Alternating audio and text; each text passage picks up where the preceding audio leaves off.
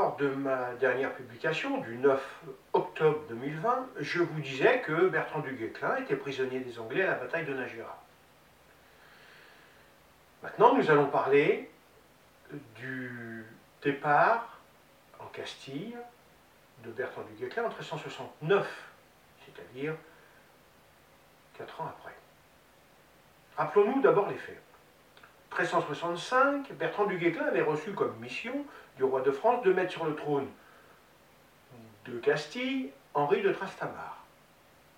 Éliminer Pierre le Cruel, l'assassin de son épouse Blanche de Bourbon, sa belle-sœur, et en finir avec les ennemis de l'Église catholique. Mais il, ne terminera pas sa mission, car il est fait prisonnier à la bataille de Nájera en 1367.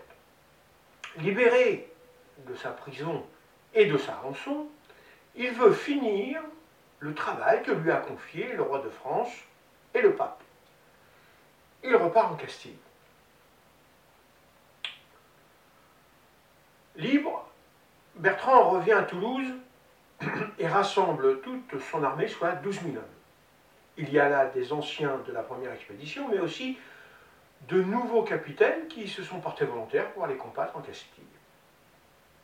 Il leur dit, Je suis en grande joie de vous trouver autour de moi. Nous partirons demain matin. Soyez prêts.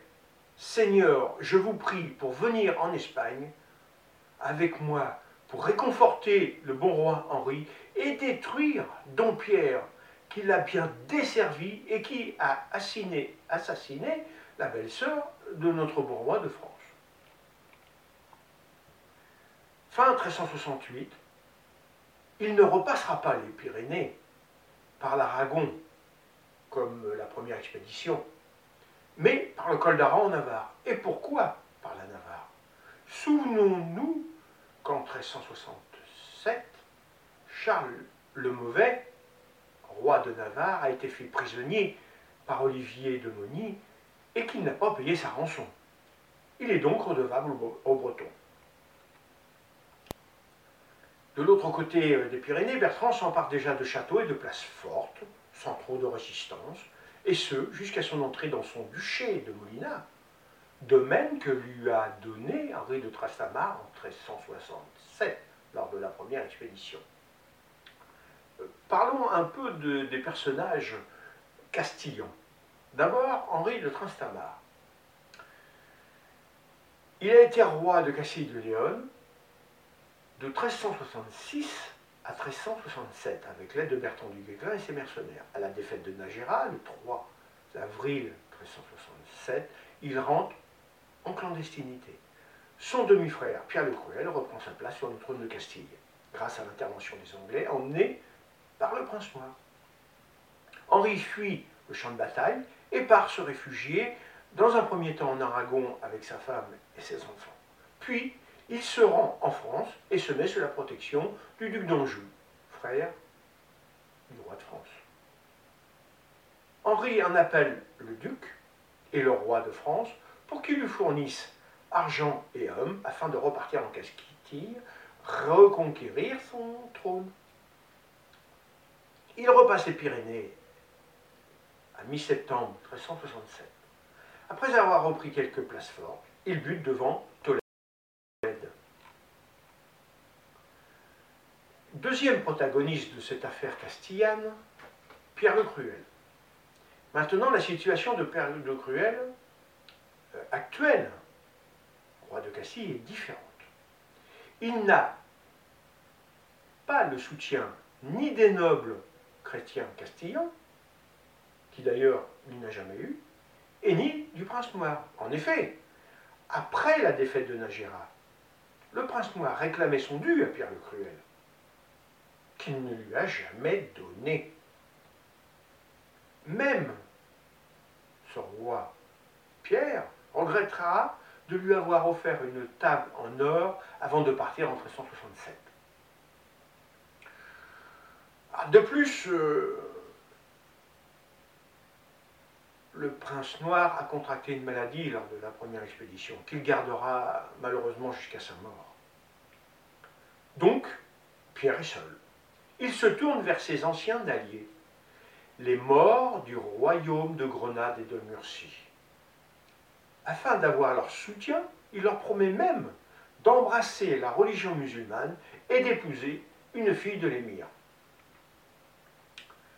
Le 30 août 1368, Henri et le capitaine Bec de Vilaine, qui était de la première expédition et qui est resté en Castille,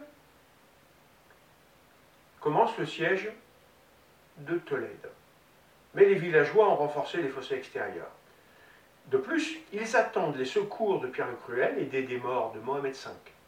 L'affaire est vraiment bien mal engagée pour euh, Henri et ses hommes.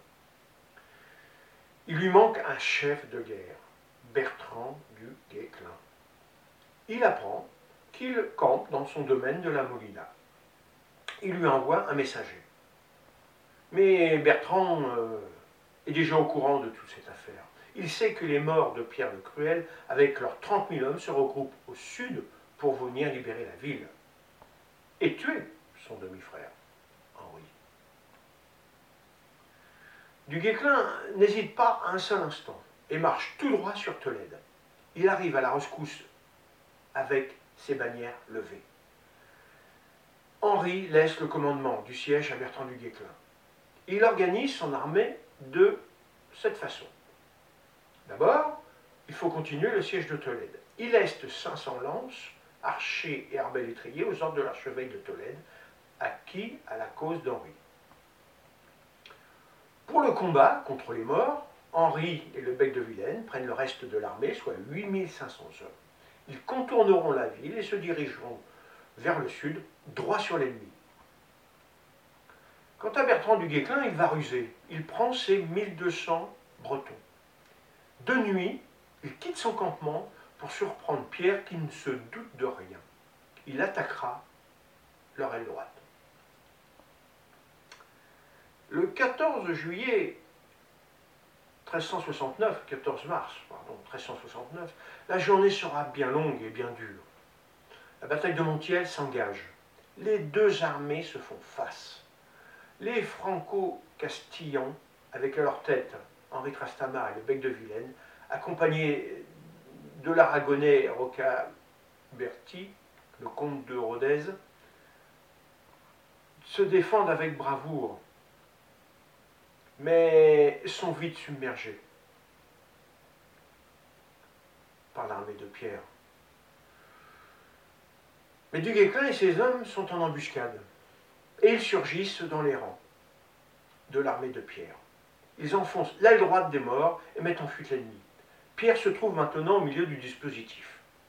Henri et ses hommes, avec l'aide de Duguesclin, les repoussent, les culbutent et les mettent en fuite. Pierre a juste le temps de quitter le champ de bataille et de se réfugier dans son château de Montiel. Le 13 mars 1369, la bataille est terminée. Mais il reste euh, à régler le cas de Pierre le Cruel. Sachant qu'il est à l'intérieur du château, Henri de Trastamar fait construire un mur autour afin qu'il ne s'échappe pas. Pierre ne peut s'enfuir. Mais un événement vient bousculer cette théorie de l'enfermement. En effet, une connaissance de Bertrand du Guesclin était capitaine du château de Montiel. Il vient le voir. Il lui propose une forte somme d'argent afin de laisser partir le roi Pierre. D'abord, Bertrand refuse, puis il en parle à Henri. Henri euh, lui dit que dit à Bertrand, dit acceptez le marché, laissez-le, laissez-le partir, comme ça on pourra l'avoir. Dans la nuit du 23 mars 1369, Pierre se rend à la tente de Duguesclin. Le bec de Vilaine l'arrête et lui demande Mais sire, qui êtes-vous, vous qui voulez vous évader? Et je suis le méchant Pierre, roi de Castille, et je m'en remets à vous. Mis au courant que son frère, tentant de fuir, a été pris par les Français, Henri arrive aussitôt. Il surgit dans la tombe du Guesclin. D'abord, il ne reconnaît pas son frère immédiatement. Les années ont changé. Le bec de Vilaine lui dit Tenez, voici votre ennemi, votre frère. Eh bien, dit Pierre, oui, me voici. Henri tire sa dague et blesse Pierre au visage. Les deux rois se battent et roulent à terre. Henri saisit sa dague et frappe de plusieurs coups dans le ventre de son demi-frère, dont Pierre succombe. Il gît sur le sol de la tente de Bertrand du Guesclin. De toute façon, Pierre le Cruel ne serait jamais sorti vivant de ce château. En effet, Bertrand a toujours la mission, et elle est toujours aussi claire, tuer le roi Pierre le Cruel.